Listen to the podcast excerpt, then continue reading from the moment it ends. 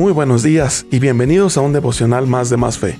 Aquí en Más Fe creemos que si decimos amar a Dios, esto se verá reflejado en amor hacia los demás. Y entendemos que esto se dice fácil, pero en realidad amar a los demás es algo complicado, sobre todo si tomamos en cuenta que al ser humano le encanta dividirse y encuentra orgullo en esa división.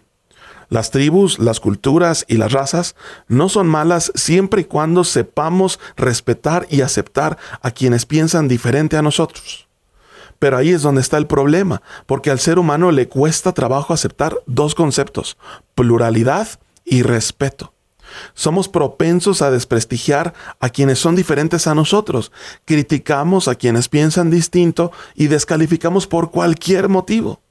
Es una verdadera tristeza ver cómo desde las figuras de poder hasta los predicadores en las iglesias usan un discurso polarizante, donde quienes no piensen igual que nosotros, entre comillas, merecen nuestro escarnio y nuestra más severa descalificación.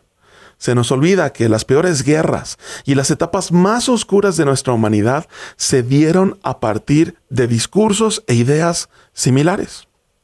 La Biblia es un oasis en medio de la ignorancia y a veces de forma muy dura nos alecciona sobre lo que le agrada a Dios.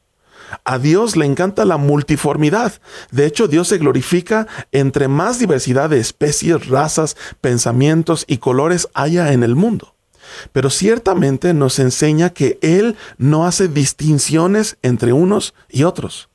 Él nos ama a todos de manera igual. La Biblia enseña que no hay delante de Dios diferencias entre hombres, mujeres, credos, nacionalidades, razas, etc. Dios nos ama a todos por igual. Y para entenderlo mejor, la Biblia nos enseña a adoptar pensamientos que nos ayudarán a tener una perspectiva más al estilo de Jesús. Mira, por ejemplo, lo que la Biblia enseña a través del rey David.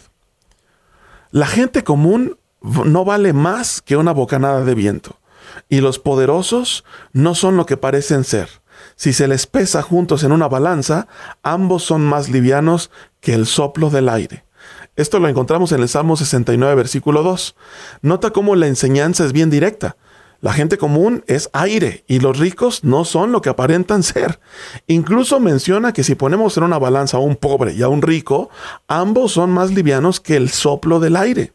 Finalmente debemos reconocer que esto es muy cierto. No somos más que aire en medio de un océano. Nuestra vida terrenal en comparación con la eternidad no es más que un suspiro.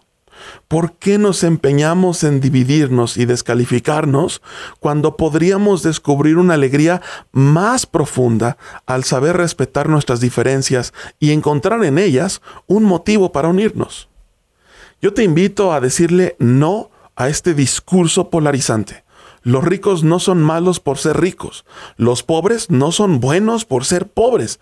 Todos somos malos por naturaleza, pero Cristo nos amó a todos, tanto a ricos como a pobres, tanto a los de derecha como a los de izquierda, y todos entraremos en su presencia renunciando a esas etiquetas y algún día reconoceremos que nada de eso tiene importancia delante de Dios. Ojalá que tú y yo podamos ser ejemplos de respeto, verdadera unión y verdadera multiformidad. Yo soy el pastor José Luis Arellano y te recuerdo que puedes escribirnos. Nos encantaría ver lo que piensas de estos devocionales, conocer tus dudas y conocer también tus sugerencias en hola Deseo de todo corazón que tengas un excelente día.